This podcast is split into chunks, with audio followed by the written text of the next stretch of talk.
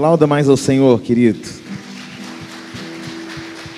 É para Ele mesmo, então pode melhorar. Aplauda mais ainda e glorifica mais ainda. Porque dele, por Ele, para Ele são todas as coisas. Aleluia, glória ao Teu nome, Jesus. Amém. Quem está aí? Amados, Josué capítulo 7, versículo número 2 em diante. Quero compartilhar com você uma palavra. Lembre-se que o maior inimigo do culto é a distração. Quando nós nos distraímos, nós perdemos a oportunidade de ouvir aquilo que pode mudar uma vida toda. Josué, capítulo de número 7, versículo 2. Quem encontrou, diga glória a Deus. Diz assim a palavra do Senhor.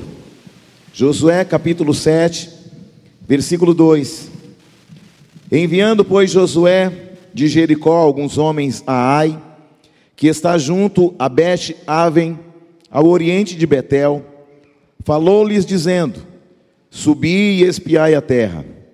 Subiram, pois, aqueles homens e espiaram Ai. E voltaram a Josué e lhe disseram: Não suba todo o povo, subam uns dois ou três mil homens a ferir Ai não fatigueis ali o povo, porque são poucos os inimigos.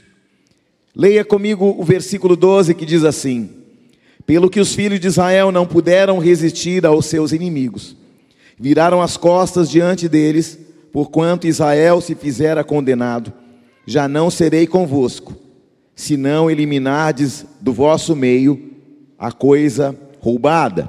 Dispõe-te santifica o povo e dize: Santificai-vos para amanhã, porque assim diz o Senhor, Deus de Israel: há coisas condenadas no vosso meio, ó Israel, os vossos inimigos não podereis resistir, enquanto não eliminardes do vosso meio as coisas condenadas. E todos digam amém. Pai, nós consagramos esta palavra ao Senhor ela é tua, são tão somente tua, e que ela possa produzir um efeito de arrependimento, de alinhamento, de constrangimento no espírito, e que possamos, ó Deus, ir muito além daquilo que nós entendemos como algo que nós nos propomos a nós mesmos, porque entendemos que o Senhor tem sempre algo para nos surpreender que sempre vai depender de nossa posição para irmos onde o Senhor apontou. Abençoe essa palavra, repreende todo espírito que não te glorifique neste lugar, que o Senhor acampe anjos com espada de fogo desembanhada para guerrear em favor dessa casa, para que a tua palavra tenha liberdade de com eficácia chegar ao coração, à alma e ao espírito do teu povo, para que a tua palavra separe a medula da espinha e o espírito da alma, e assim possamos ouvir a tua palavra, compreendê-la e agir segundo ela, no nome de Jesus. Amém. Assentai-vos, meus irmãos e minhas irmãs. Tem alguns rostos que alguns dias eu não vejo por aqui. Que Deus te abençoe e fale ao coração de vocês ricamente. Alguns estavam de férias, descansando. Que bênção. A boa pergunta que o texto deixa para nós é porque perdeu a força diante dos inimigos. Essa é a pergunta do texto. Ela está implícita no texto, mas há uma pergunta: por que Israel perdeu a força diante dos seus inimigos? O verso 12 e 13 revelam para nós o seguinte: porque dentro de uma história que se passa no capítulo 7, onde Israel vai perder a força diante dos inimigos, dos adversários. E a pergunta é: por que Israel agora não é tão potente como aquela Israel que até então havia visto a mão de Deus derrubar as muralhas de Jericó? Israel é um povo que sai da terra do Egito depois de 430 anos de cativeiro. Mas a mão forte estava com eles. Eles só conseguiram sair do ambiente da escravidão e caminhar em direção a Canaã por um motivo: a mão forte do nosso Deus estava com eles. Amém? Glória a Deus. Diga comigo, a mão forte do Senhor, se ela for à frente, nada e ninguém poderá nos impedir. Amados, Deus diz a Moisés que Faraó não os deixaria ir, a não ser por uma mão forte. Deus vai falar a Moisés: Faraó não vos deixará ir, a não ser que uma mão forte esteja à frente. Você está aí não? Então a pergunta que fica é: onde está a mão forte de Deus? O dia que Deus te salvou dos seus pecados, foi sob o poder da mão forte de Deus. O dia que Deus me salvou, que salvou a minha casa e a minha família, foi por causa da mão forte do Senhor. Quem pode dizer glória a Deus por isso? O dia que Deus nos salvou dos nossos pecados, no dia que Deus tirou você das drogas, do vício, do alcoolismo, do cigarro, da prostituição, o dia que Deus tirou você da idolatria e da feitiçaria, deixa eu dizer uma coisa para você: foi a mão forte do Senhor que fez isso. Você está aí não? Foi por esta mão que não pôde e não poderá parar de operar, porque esta é a mão que não envelheceu com o passar dos anos. Esta mão forte que estava à frente de um povo continua operando, porque a palavra diz: agindo eu, quem me impedirá? Então, o que eu entendo para hoje é que a mão forte de Deus continua operando. Quem crê, diga glória a Deus. Deus livre Israel como? Com mão forte. O Egito foi assolado por essa mão forte. Israel atravessa o Mar Vermelho com pés enxutos, com um vento oriental, ou seja, enquanto eles estavam indo aqui, eles não poderiam sair nem para a direita, nem para a esquerda, para voltar não dava, porque o exército de Israel, ou melhor, o exército do Egito, estava atrás deles, e na frente o Mar Vermelho. Como é que passa? Sabe o que Deus fez? Ele soprou um vento oriental, ou seja, eles estão aqui. Deus sopra um vento vindo de lá para cá e abre o mar vermelho, não daqui para lá, mas de lá para cá. Deus está deixando claro para você e para mim: não é pela tua mão, não é pela tua ação, mas é pela minha mão forte, porque eu não vou agir como você criou como expectativa, mas eu vou vir do outro lado e vou surpreender as águas. Aleluia. Então, amados, eles atravessam as águas do Mar Vermelho com pés enxutos, com um vento oriental, quando eles chegam do outro lado, as notícias chegam junto. Começa a correr pelas nações que um Deus com com está agindo em favor de um povo. Você está aí não? Qual era a notícia? Há um Deus com mão forte que vem abrindo águas, criando caminho no deserto, e este Deus, com mão forte, está trazendo um povo consigo. Aleluia. Temos que lembrar que para a época o Egito era a nação mais poderosa da terra. O Egito era imbatível, presbítero Zé. Era imbatível na ciência, Ronaldo. Era imbatível na medicina, Pastor Domingos. Era imbatível na engenharia civil, meus amados. Era imbatível na matemática, na física, na engenharia. Era imbatível na força bélica, na ciência, na agricultura. Em síntese, Israel era, aos olhos de todos, uma nação quase indestrutível.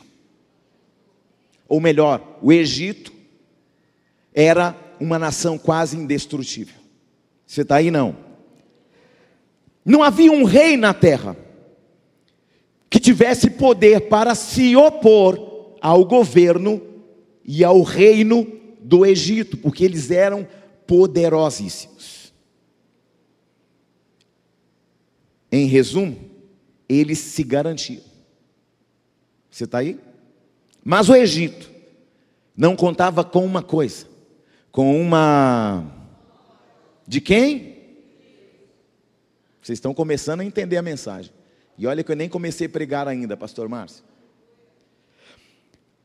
O Deus com mão forte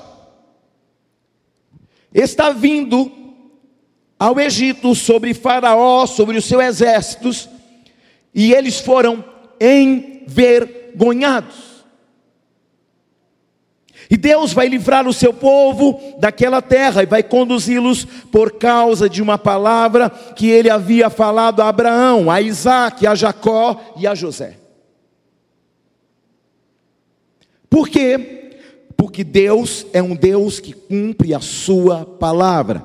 Passarão os céus, passarão a terra, mas a sua palavra não passará.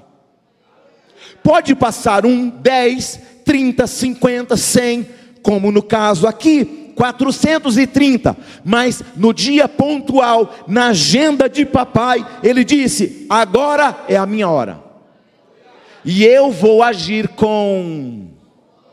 Uh, me ajuda a pregar. Depois que, que Moisés morre, Israel está agora sob a liderança de Josué. Quem era Josué? Filho de Num. Alguns dias de crise se instalam no coração do povo e no coração do novo líder. E eu vou destrinchar isso para que você entenda melhor. Moisés morreu.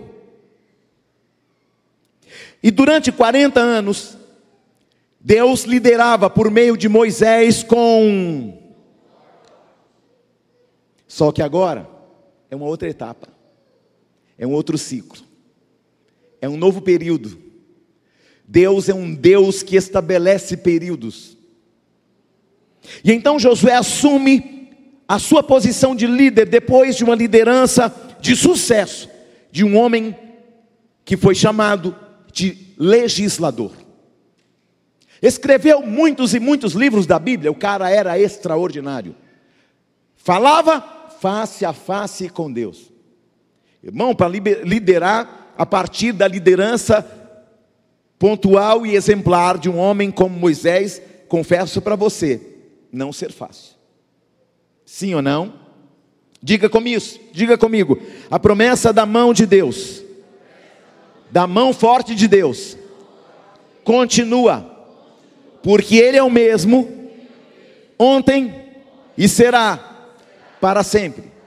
Diga, o mesmo Deus, com mão forte, que agiu no Egito, também está agindo nesta noite, e vai agir em minha vida, em todas as áreas, porque a mão forte do meu Deus continua forte. Uh! Deus vai dizer a Josué: Eu serei contigo como fui com Moisés. Não tema.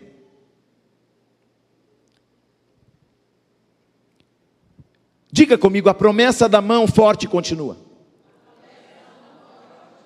Diga comigo de novo, de geração em geração, a mão forte de Deus continua. O que está acontecendo naquele momento é uma crise instaurada. Porque Deus está mudando o líder e a plataforma de ação. Qual crise? O povo está olhando para Josué com desconfiança.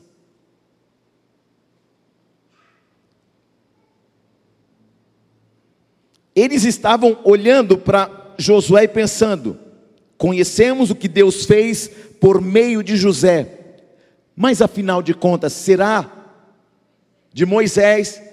Desculpe, irmãos, você intercede por mim aí. Deus está transicionando uma liderança, tirando de Moisés e colocando sobre Josué. E o povo olha para Josué com desconfiança. Aí o povo pensa assim, e fala assim: só iremos confiar quando nós tivermos a certeza que a mão forte de Deus também está com você, Josué. Meu Deus. Nós vamos ficar aqui, na expectativa, Josué, para ver se a mão forte do nosso Deus também está com você. Você está aí? Só que Deus visita Josué, irmão Rubens, e fala para Josué: amanhã. Olha para alguém e fala assim: amanhã. Diga de novo: amanhã.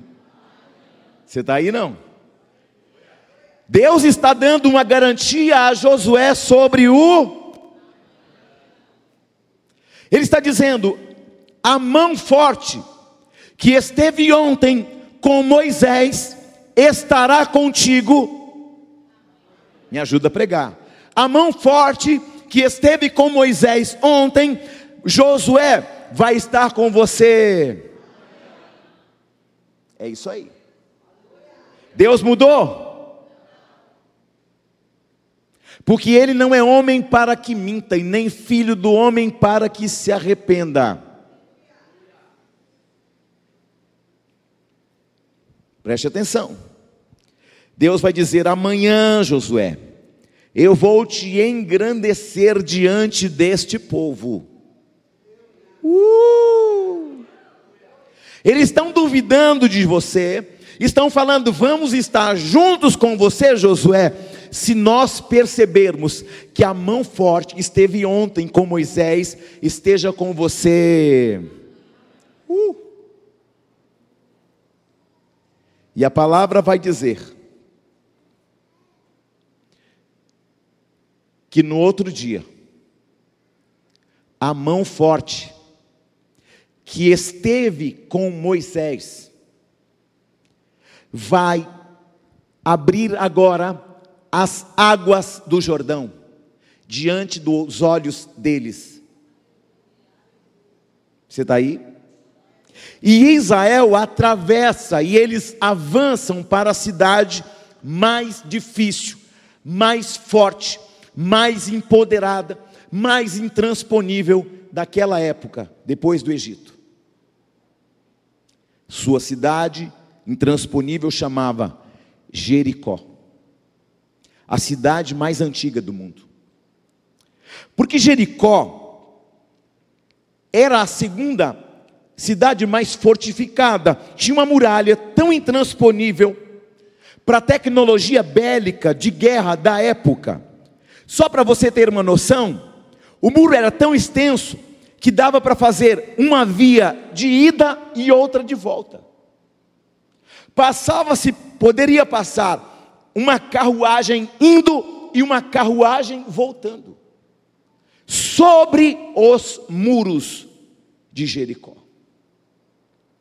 Era praticamente uma ponte em forma de viaduto cercando a cidade de Jericó. E Deus leva Josué para uma prova de fogo, diga prova de fogo. Seis dias, seis voltas em silêncio, e uma volta a cada dia. Sétimo dia, sete voltas em silêncio, mas no final da sétima volta, um grito. A muralha treme e tudo é jogado no chão. A muralha não se sustenta diante da. De quem? Diga comigo a mão forte. Continuava lá. Queridos, escute. A mão forte que esteve com Moisés, que esteve com Josué, está aqui nesta noite. Quem crê, diga glória a Deus. Quem está comigo? Quem está entendendo essa mensagem? O que chama atenção é que a mão forte de Deus continuava com eles. Isaías 59, 1 diz assim: Vejam o braço do Senhor, não está encolhido para que não possa salvar, e nem surdo para que não possa ouvir. E aqui nós vemos que a mão forte do Senhor continua agindo. O Deus do começo continua todo poderoso. O braço forte do Senhor continua operando. Eu quero profetizar nesta casa, nesta noite, sobre a tua vida nesta noite. A mão forte do Senhor continua operando. A mão forte está trabalhando em teu favor nesta noite, em todos os dias, que você se coloca debaixo da dependência desta mão poderosa. O braço forte de Deus continua curando, libertando e transformando pessoas. O braço forte de Deus ainda entra nos tribunais, nas UTIs e vai arrancando pessoas dos impérios das trevas. É a mesma mão. 2024. Você precisa confiar que a mão forte do Senhor estará indo à tua frente. Quem confia nisso, diga glória a Deus. Amados, e essa mão do Senhor é uma mão que ainda livra, é uma mão que ainda opera, é uma mão que ainda manifesta, é uma mão que ainda estabelece reis, é uma mão que ainda os faz cair, é uma mão que abre portas, é uma mão que também fecha portas, é uma mão que cria caminhos no deserto, é uma mão que faz com que os desertos floresçam é a mesma mão. A muralha cai, diácono Gilmar. O Deus que livrou com mão forte, também conduz com mão forte. Diga comigo: livrou, sustentou e conduziu com mão forte. Então eu aprendo que a mão forte do Senhor livra, sustenta e conduz faz o que? Livra, sustenta e conduz. Vamos dizer de novo para gerar fé? Livra, sustenta. De novo. Mas, apóstolo, o que, que o senhor manda repetir? A gente não é, a gente não é bobo, não. Não, é porque é didático. Você vai falando, você vai memorizando. Porque a fé vem pelo ouvir e ouvir a não é? A muralha cai. Moisés se foi, mas a mão forte do Senhor continua. Diga comigo: uma geração contará os feitos do Senhor para as próximas gerações. Glória a Deus. Eu vou contar para os meus filhos o que Deus operou. Os meus filhos vão contar para os meus netos, para os meus bisnetos, para os filhos dos filhos dos filhos dos meus filhos. Vão contar os feitos do Senhor na tua vida, na vida dos teus filhos, dos teus netos, dos filhos dos filhos, dos filhos dos teus filhos, porque a mão do Senhor irá à frente. Quem crê, diga glória a Deus. Os nossos filhos anunciarão que há somente um Deus forte que opera sinais, prodígios, maravilhas e ainda tem uma mão forte. Porque ele não é o Deus de ontem, Diácono Luiz. Ele é Deus para sempre. Diga, Deus não é o Deus de ontem, Ele é Deus para sempre. Irmão, isso é poderoso.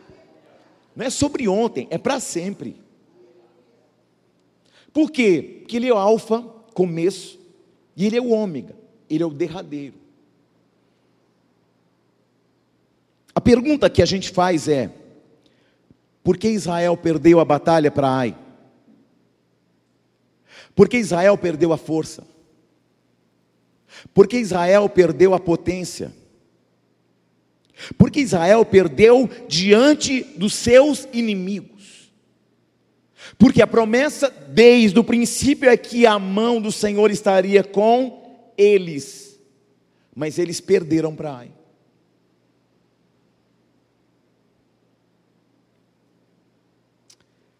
Por que, que Israel perdeu a potência diante dos seus inimigos?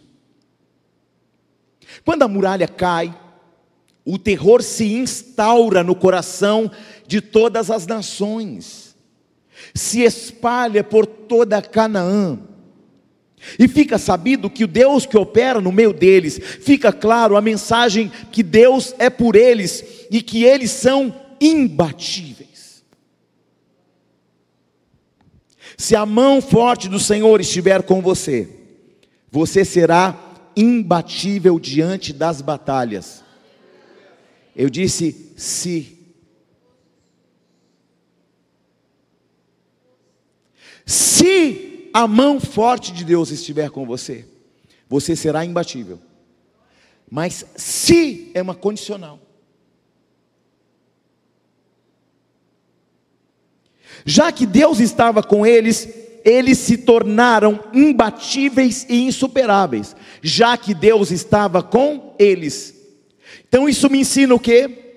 Que se Deus está comigo, eu posso superar o insuperável.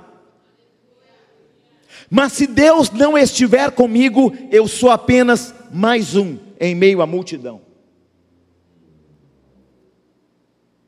A vitória contra a cidade intransponível de Jericó coloca terror aos inimigos, mas também traz acomodação ao coração. Depois de uma grande batalha, a gente tem uma tendência, agora está tudo certo, não preciso fazer mais nada, não preciso orar, não preciso jejuar, não preciso ler a palavra, porque afinal de contas, a mão de Deus está lá mesmo. E aí nós vamos nos acomodando, nos acomodando. O texto vai dizer o seguinte: a história se passa numa pequena cidade chamada Ai. E ai de mim, e ai de você, se a mão forte do Senhor não for à nossa frente, queridos. Ai não se compara com Jericó, porque Ai é um vilarejo quase insignificante. Israel vai lutar contra Ai e será derrotada. E por isso os israelitas não conseguem. Mas não conseguem por quê, apóstolo Júnior? Agora Israel não tem mais aquela potência. Mas por quê? Se Deus prometeu estar com eles todos os dias. Se Deus prometeu que eles seriam mais do que vencedores, mas por que perderam? Por que não conseguiram? A pergunta principal da noite não é descobrir algo sobre a história de Israel, mas é descobrir algo sobre a nossa própria história, diaconisa Silma.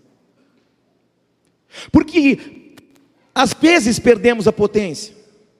A pergunta que se faz necessária nesta noite é: porque às vezes nós perdemos batalhas? Porque às vezes não conseguimos romper para o outro lado?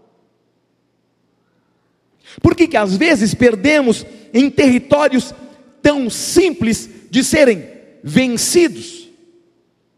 Por quê? porque perdemos a vitalidade Nós perdemos a vitalidade quando nós perdemos a presença. Todos nós aqui nesta noite, de mamando a caducando, não, caducando, não tem ninguém não. Dos mais novos aos mais bem vividos, que servo de Deus não caduca não, irmão. Estou mudando, a... que palavra tem poder, sim ou não? Se eu falo que você está aí, irmão, já era. Que palavra tem poder. Todos estamos aqui diante de um ai. Um ai que pode estar ligado ao seu casamento, ao seu trabalho, à sua vida financeira, a um projeto, a um sonho, à vida financeira, espiritual e ministerial. Um ai que pode estar ligado aos filhos, à família, à saúde, todos estamos diante de um ai que pode não ser o mesmo. Porque muitas vezes você vence batalhas que eram quase intransponíveis, intransponíveis e perde outras insignificantes. Por quê? Eu vim te dizer que o Deus que derruba as muralhas de Jericó também pode te fazer vencer o ai da tua vida. Impossível não conectar a perda da potência a um homem chamado Sansão. Porque Sansão é a manifestação evidente no Antigo Testamento, no livro de Juízes, da potência de um homem por causa do Espírito Santo. O que te faz forte, potente, vigoroso é a presença do Espírito Santo. Quando os filisteus vinham contra Sansão, o Espírito Santo o revestia de força de tal maneira que ele derrotava milhares de milhares de homens. Mas teve um dia que Sansão é acordado e Dalila vai dizer: Os filisteus vêm contra ti. E ele pensa que está pronto. Ele pensa que está de pé. Ele pensa que ainda é forte. Mas a potência não estava mais nele. É por isso que a palavra diz: aquele que pensa estar de pé, cuida para que não caia.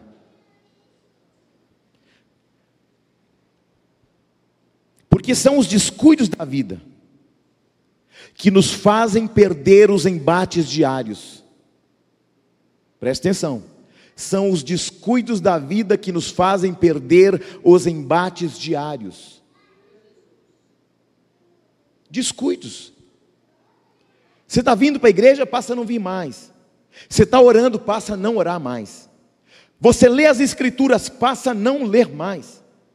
Você passa a buscar a presença, agora não, não busca mais, e você vai ficando enfraquecido, fragilizado.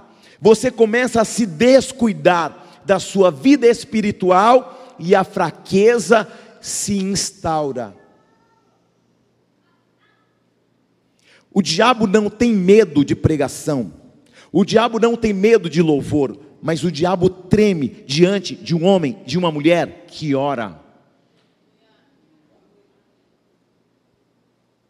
Existe um motivo pelos quais não temos sucesso com relação às batalhas de Ai, com as batalhas da vida. Mas eu vim aqui de forma muito breve falar para você sobre isso. Porque o Espírito do Senhor, ele está aqui nesse lugar para nos convencer do juízo, da justiça e do pecado. O Espírito Santo quer renovar a força e a potência e o vigor espiritual, a musculatura espiritual desta casa, desta igreja. O Espírito Santo está aqui para restaurar a tua força, a tua potência espiritual.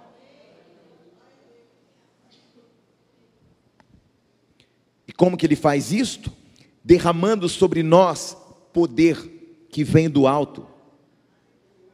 É por isso a importância de você estar debaixo de uma aliança profética. Porque esse poder, ele se manifesta aos filhos de uma aliança profética. Levante a tua mão e declare: Eu creio que esta noite, que nesta noite, que a partir desta noite, o poder de Deus, a potência de Deus, se manifestará em minha vida e por meio dela, em nome do Senhor. Ah, faça-me o favor, glorifique a Deus por isso.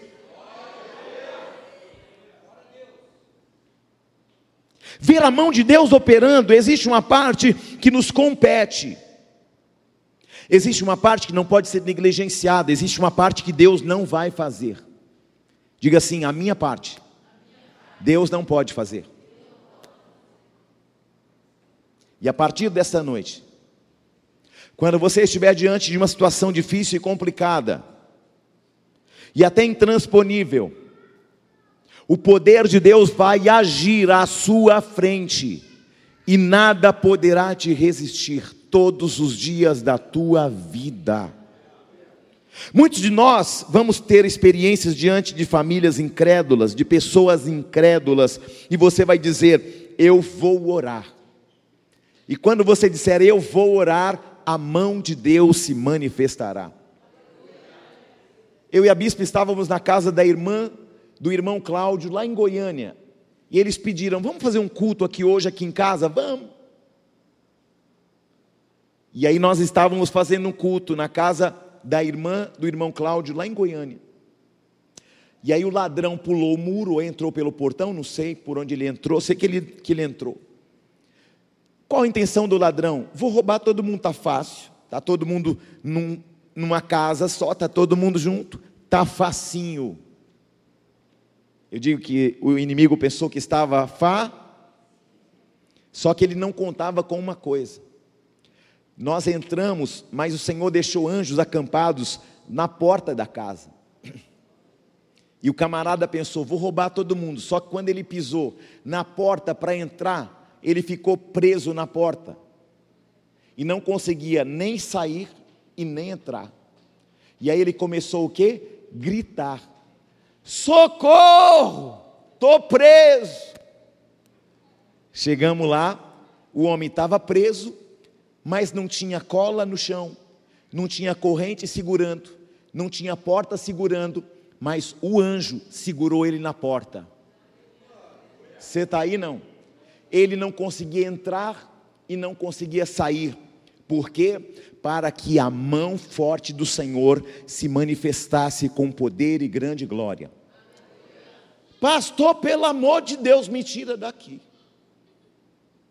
Sim ou não, bispo? Né, Cláudio? Tira eu daqui. Chegamos lá. Aí tinha o irmão Campos, finado irmão Campos, e ele, Polícia Federal, anda sempre armado. Aí já ferveu os canecos, porque a intenção do cara era roubar todo mundo. E aí, irmão Campos falou: Não, pastor, pode deixar que eu vou dar um jeitinho nele. Não, irmão, nós estamos no culto, peraí. Vou dar uns petelecos nele. Não, não, irmão, o peteleco é diferente. Nós oramos, o cara ficou endemoniado na porta, mas não conseguia nem entrar nem sair. O cara está endemoniado, não consegue subir, não consegue voltar, porque a mão forte de Deus estava ali. E somente depois de orar, e eu falar, Senhor, pode liberar ele. Aí ai, graças a Deus. Sangue de Jesus tem poder. Aí o, aí o cara que estava endemoniado e que entrou para roubar, está falando que sangue de Jesus tem poder agora, irmão. Sabe por quê? porque a mão de Deus se manifestará. Eu profetizo que a mão forte de Deus se manifestará e você vai falar sobre a palavra de Deus e você vai dizer: está acontecendo o que, família? Está acontecendo o que, irmão? Está acontecendo o que, vizinho? Está acontecendo o que, patrão? Eu vou orar E Deus vai mudar esse cenário. Eu profetizo e libero esta palavra na tua vida, porque a potência do Senhor está de volta sobre esta casa, sobre a tua vida, sobre a tua vida espiritual, e você não será mais o mesmo, porque a mão do Senhor vai te erguer poderosamente. É isso aí. Vamos experimentar esse ano as maiores manifestações do poder de Deus. Quem crê, diga glória a Deus. Eu estou dizendo que, independente do lugar que você estiver, a mão de Deus vai à frente para fazer coisas incríveis, extraordinárias, inéditas. Por quê? Porque onde você estiver, o poder de Deus vai agir e a glória de Deus vai se manifestar. E todos saberão que há um só Deus, Criador do céu e da terra. Potência para te dar direcionamento, essa potência também para te dar autoridade nas tomadas de decisão. Você está aqui nessa noite, tem uma tomada de decisão na tua vida, então se prepara. Deus vai te dar autoridade nas tomadas de decisão. Apóstolo, eu estou com uma decisão a tomar, eu tenho é, essa estratégia, eu tenho outra, eu tenho outra. Queridos, pior que não ter uma porta aberta é ter várias. É ou não é? Porque quando não tem nenhuma, você fala, não tem nenhuma mesmo, não tem por onde sair. O problema é quando faz assim, abre uma, abre outra, abre outra, abre outra. Agora oncotô e puncovô. É ou não é? Mas Deus vai te dar aquilo que eu tenho falado corriqueiramente nesta igreja, porque é uma base de decisão, clareza, direção e paz. A partir dessa palavra, quando você orar, pessoas vão sentir a presença da potente mão de Deus. Mas para isso, é necessário tratar algumas coisas. Porque esta palavra, embora a gente ficou muito empolgado, sim ou não? Sim ou não? Embora nós tenhamos ficado muito empolgados, Josué capítulo 7, versículo 1 vai dizer: Prevalicaram os filhos de Israel nas coisas condenadas Ai, ai, ai. Estava indo tão bem, né, Daniel? Falando de potência, Deus vai fazer, vai me usar. Agora tem um adendo, tem uma aspas. Vire para alguém e diga assim: coisas escondidas, debaixo do tapete, nos segredos do pecado, roubam a tua potência e a tua vitória. Você está aí? Diga comigo, hoje é noite de confessar e deixar, porque aquele que confessa e deixa, alcança a misericórdia.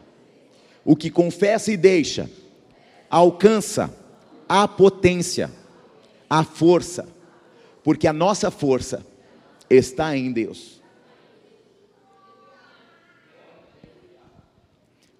Quando fazemos confissões, alcançamos a misericórdia.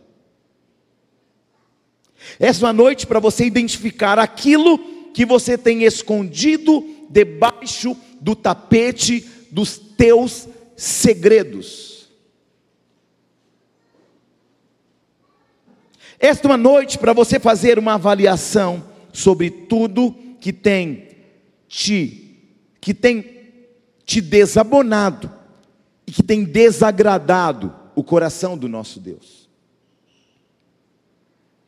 Esta é uma noite para você renunciar e deixar tudo aquilo que compromete a tua potência espiritual.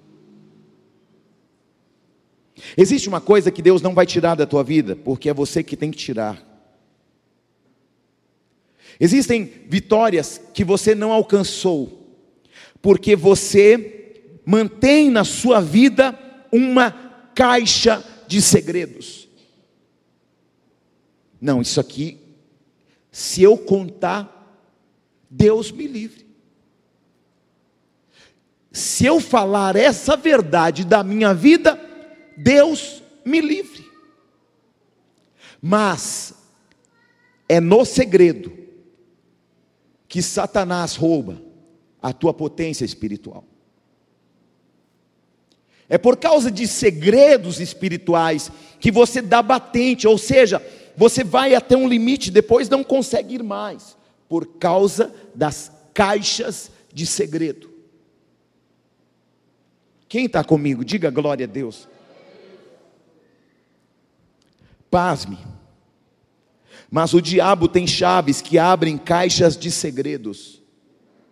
Só que ele não abre para que você possa ser curado e transformado, não, ele abre para te envergonhar. Porque é quando eu confesso e deixo que eu alcanço misericórdia, mas quando o diabo abre, ele me expõe, ele me envergonha. Olhe para alguém e diga: esta noite é uma noite de ajustes espirituais. Amém? O que Deus tem para fazer pode estar atrasado por causa daquilo que você guarda. Algumas coisas precisam ser postas para fora. Algumas coisas precisam ser removidas da nossa vida. Porque algumas coisas estão escondidas e elas vão roubando a nossa potência. Pecados secretos, diga pecados secretos, roubam a minha potência espiritual. Pecados secretos, pecados de estimação, posicionamentos, atitudes, palavras que Deus não está se agradando. Deus está dizendo: tira algumas coisas da sua casa, da sua vida, das suas decisões, da sua família, da sua intimidade. Por quê? Porque Deus quer manifestar a potência dele na sua vida. Só que Deus não pode se manifestar no meio da sujeira. Quem está aí? Por que, que quando você olha para a Bíblia, você nota Deus usando homens de forma tão sobrenatural. Porque estes homens decidiram abrir mão de sua vontade, dos seus segredos e de seus pecados. Algumas coisas escondidas debaixo do tapete de uma igreja vai tirando a sua potência e vai tirando suas manifestações. Esta é uma noite para varrer a sujeira da sua vida para fora. Glória a Deus, irmãos. Pecados secretos tornam-se pecados de estimação. Por que, que damos o nome de pecado de estimação? Porque são pecados que são cultivados, alimentados, e você começa a incorporar em suas atitudes diárias pecado de estimação vai sendo incorporado em suas ações diárias. E aí aquilo que antigamente era um horror passa a ter entre aspas sabor, mas que vai se transformar em dissabor, porque Deus não opera na sujeira. Esta é uma casa que está em reforma espiritual. Diga assim: esta casa sou eu. Há pregações que a gente começa e tem os irmãos pá e os irmãos inchada. Talvez ao longo desta ministração que eu já estou fazendo, alguém possa dizer: é, isso é para aquele irmão tal, é para aquele irmão tal, é para aquela irmã tal. Não, essa palavra é para você. Porque o irmão pai é aquele assim, é para o irmão tal, é para o irmão. Abs... Ei, ei, shh, presta atenção. Essa palavra, alguém trouxe pá aqui? Alguma, alguém trouxe pá? Para falar que é para esse, para aquele? Não, não, graças a Deus. Mas dessa noite é uma noite dos irmãos com enxada. Isso é para mim, isso é para mim, isso é para mim, isso é para mim. Não, mas eu não estou fazendo nada disso. Ah, então você é um santo. Só faltou só ser glorificado e ficar no, no meio de nós e nem pode, porque aí ia ter que colocar um véu sobre você, senão a gente ia ser consumido com a sua presença. É ou não é? Porque todos pecaram. A proposta de Deus a Josué é a seguinte: santificai-vos, porque amanhã o Senhor fará maravilhas no meio de vós. Ei, escute o seguinte: nós queremos viver um dia de amanhã de maravilhas, mas nós não queremos santificar o hoje. Nós queremos viver um amanhã maravilhoso, tremendo, potência, mas nós não queremos santificar o hoje. Esta é uma noite que é um convite para você santificar hoje, porque se você se santifica hoje, amanhã você verá maravilhas na sua vida, na sua casa, na sua família, nos seus negócios, e tudo te irá bem, porque a mão de Deus vai voltar. Uh! O conceito de santificação é o seguinte: Santo não é o que não se suja nunca, mas aquele que tem consciência de que precisa se manter limpo todo dia. Deus, pequei hoje. Não queria, mas falei aquele palavrão. Não queria, mas falei, pequei. Pequei porque pensei mal. Pequei porque tive um desejo lascivo.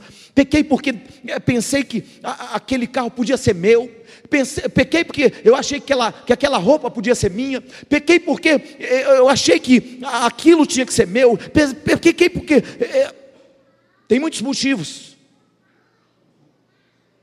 Até no pensamento a gente peca.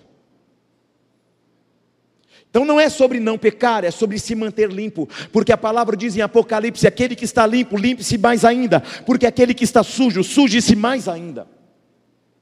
Quem está aí?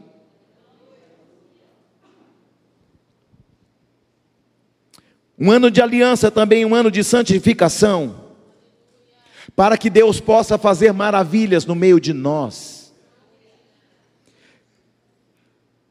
E esse é o segredo espiritual para viver as maravilhas de Deus. Santificação, diga, para viver as maravilhas de Deus, o segredo é a santificação. Diga assim: se eu me santifico hoje, amanhã eu terei um dia maravilhoso. Se eu me santifico, todo dia eu terei uma semana maravilhosa. Porque o Senhor disse a Josué: santificai-vos, porque amanhã eu farei maravilha no meio de vós. Pega e leva para casa, irmão. Você está aí não?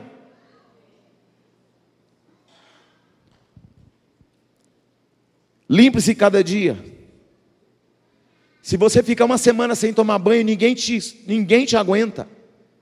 Ninguém te resiste, não é o diabo, não. São as pessoas à volta. A gente caindo para lá e para cá. Uh, meu, estou cheio de unção, não. É porque você está.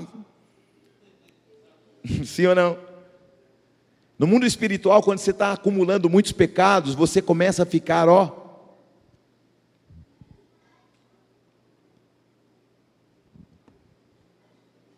Quer recuperar a potência? Então comece a viver em santidade. Quais pilares do Evangelho? Justificação, Jesus nos justificou.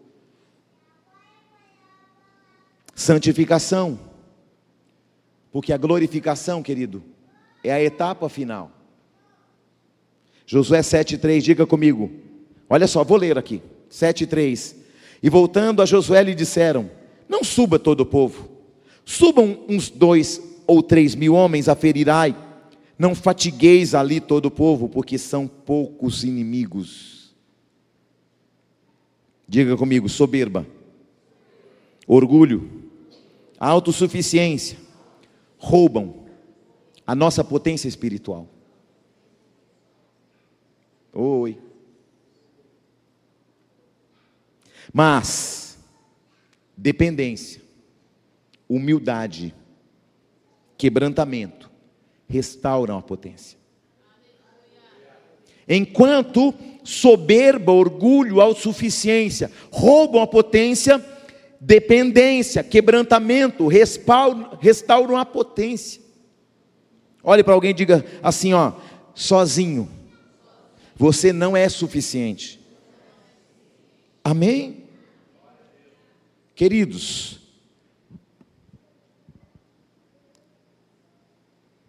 quando você entra sozinho, a mão de Deus não vai junto. O poder de Deus vai operar num ambiente de humildade, quebrantamento e dependência. O capítulo 7, versos 3 e 4, o exército está tentando resolver uma parada, entre aspas, de forma independente de Deus. Deus pode ficar aí que a gente resolve. Ai, é fichinha, eu, sabe aquele problema que você fala assim, eu não preciso de Deus não. Preciso de conselho não. Eu resolvo a parada, eu, eu. Autossuficiência. Escute, eles vencem Jericó porque a mão forte do Senhor estava com ele, mas eles perdem para Ai, porque eles estavam na autossuficiência.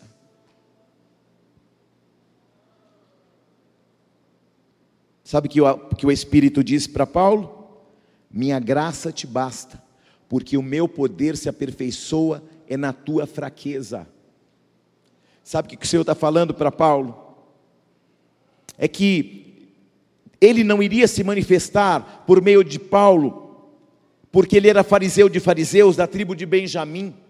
Não era porque ele foi criado aos pés de Gamaliel ou cidadão romano. Deus estava dizendo para Paulo: Eu não preciso das suas habilidades, eu só preciso de um coração quebrantado e de um homem santificado, para que no outro dia eu faça maravilhas através da tua vida, apesar de você. É Deus deixando claro que a sua potência depende da sua dependência de Deus. Olhe para alguém e diga: a sua potência depende da sua dependência de Deus. Ah, eu tudo posso naquele que me fortalece, só por isso. O que precisamos de uma igreja humilde, quebrantada, santificada, mais dependente, que reconhecem o tempo todo que precisam e dependem de Deus. Quando? Todo dia.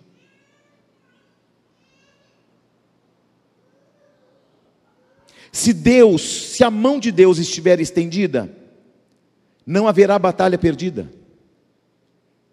Mesmo que às vezes pareça. Não é na minha força, não é no meu poder, não é na minha habilidade, não é na minha inteligência, não, não é na minha influência, não é na minha capacidade.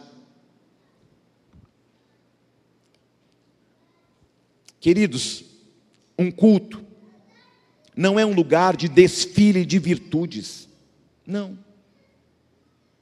A gente não está aqui porque a gente é bom, a gente está aqui porque a gente é mau, que a gente é dependente do Espírito Santo, sim ou não?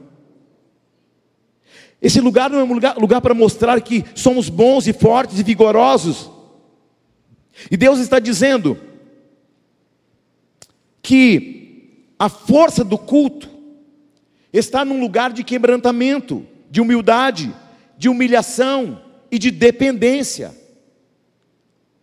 A nossa força está na nossa dependência, na nossa humilhação e no nosso quebrantamento, diácono Gilmar.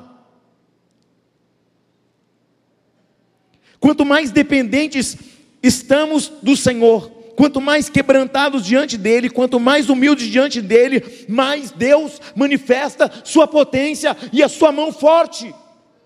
Aleluia! Levante a mão e diga: Eu rejeito o orgulho, eu rejeito a soberba, eu sou totalmente dependente da graça, da misericórdia, do favor de Deus. Amém? A pergunta que Israel está fazendo é por que Deus não estava com eles? E a resposta é: havia coisas escondidas no meio deles, eles se tornaram orgulhosos demais para depender de Deus. Declare comigo: as maiores vitórias carecem de um maior quebrantamento. A pergunta que Israel faz é: por que a mão forte de Deus não estava conosco em Ai?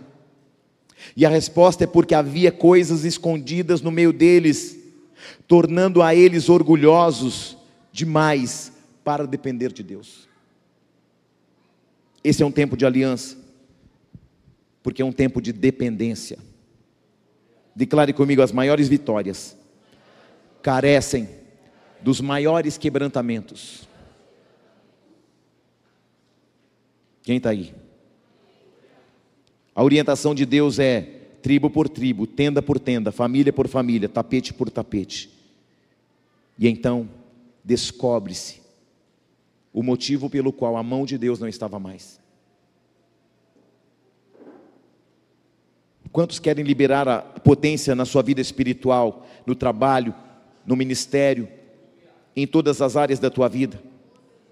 Então tome nota do que eu vou dizer para você. É necessário fazer uma revisão espiritual.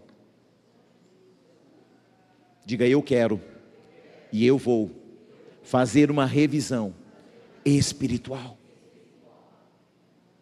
Sim ou não? Diga comigo, revisão espiritual. De novo, revisão espiritual. Deus vai dizer assim, ó queridos, para Josué: passe a revista e veja o que acontece nos recantos do povo. Deus está nos chamando para fazer hoje uma revisão espiritual. A oração do salmista é: sonda-me, ó Deus, penetra com a tua luz dentro do meu coração, sonda e vê se há em mim caminhos maus e enganosos. Não é sobre outro, é sobre você é sobre você e sobre mim. Talvez você não vai gostar do que vai ver, mas eu vou dizer: você começou um processo, e a partir desse processo e depois dele, Deus se manifestará com poder, com a sua mão forte. Diga comigo: constrangimento, conversão, confissão, constrangimento, confissão, e conversão. Repete de novo: constrangimento, confissão e conversão. E esta é a chave para a sua vida, porque o Espírito gera constrangimento para a nossa alma. E eu já estou concluindo a mensagem. Se eu me exponho diante das Escrituras, elas geram constrangimento para a minha alma. Então eu tenho que me expor diante das Escrituras. Dentro de mim aquilo se torna inaceitável. O meu pecado se torna inaceitável. Não, o pecado está aqui, mas ele é inaceitável. Não o quero mais, porque eu não sou morada de pecado. Eu sou templo do Espírito Santo. Dentro de mim aquilo se torna desconfortável. E a partir desta noite eu profetizo que os segredos que você guardou por muitos anos, os segredos de estimação, os pecados de estimação que você guardou, as sete chaves escondido, Deus está falando: eu vou tornar isto totalmente desconfortável na tua vida em nome do Senhor. A palavra de Deus não é para você se expor a outro, é para você se expor. Porque revisões espirituais vão causar dentro de nós constrangimento. E constrangimentos vão nos levar a confissões. E confissões vão nos levar a conversões. Constrangimentos nos levarão a confissões e confissões nos levarão a conversões. Quem está aí? Constrangimento me deixa incomodado, confissão me liberta, e conversão muda a minha rota. Esta noite, Deus está falando: se você confessar, eu vou mudar a tua rota. Você está aí? Eu venho te dizer que você não vai ficar mais acomodado no pecado, mas vai ser liberto pela confissão. E vai mudar de rota em nome de Jesus porque a potência vai voltar na adoração, na palavra, na intercessão, nos ministérios, na tua vida, no teu trabalho, nas tuas decisões. A potência vai voltar. Confissão e a conversão vão te levar a um outro nível. O que Deus faz a partir daqui? Nos dar estratégias eu vim profetizar três coisas e termino. A sua aliança com Deus será reconstruída. O Senhor te conduzirá com estratégias bem definidas. Terceiro, a sua força não será limitada mais. Você está aí? Se coloque de pé, por favor.